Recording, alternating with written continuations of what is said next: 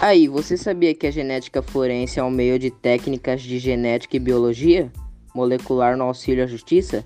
E não para por aí, porque a genética forense também pode se chamar de DNA forense. Eu sei que talvez você não vai usar isso para nada, mas fala galera, eu sou Arthur e bora aprender sobre a genética forense. Continuando, apesar do recurso mais utilizado da genética forense ser o da identificação humana pelo DNA, e as aplicações mais populares ser o teste de paternidade, o famoso teste de DNA do ratinho, você sabia que a genética forense não se limita ao humano? Também se aplica aos animais, como você, zoeira. Com a identificação do animal ou na individualização do animal, isso serve ao combate de tráfico de animais. Também pode ser usada em plantas e microorganismos. Como se usa em plantas e microorganismos, eu não faço a menor ideia.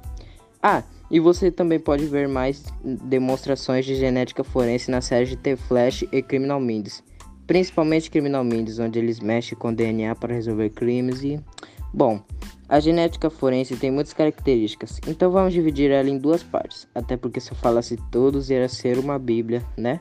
Então vamos resumir em duas partes: a importância e a história. Primeira parte, a história. A genética forense iniciou-se quando utilizaram pela primeira vez as características genéticas para a definição de paternidade, ajudando a justiça à face moderna da genética forense. Teve início na, na década de 1980, quando os pesquisadores descobriram que podia usar o DNA para outras coisas, capaz de individualizar uma pessoa.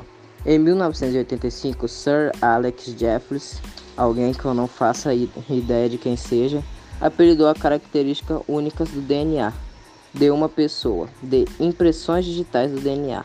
Mudou sua vida saber disso, eu sei. Segunda parte, a importância. A genética forense tem várias importâncias, por isso vamos falar de uma delas apenas. A investigação criminal. Porque, poxa, um monte de importância que esse bagulho tem. Então vamos falar de uma só, né? A que eu acho mais, mais massa.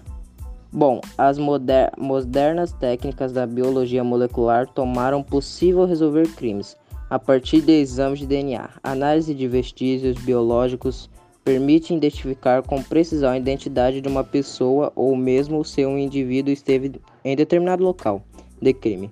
Genética forense é bom pra caramba, mas sinceramente eu prefiro o Detetive L. E você?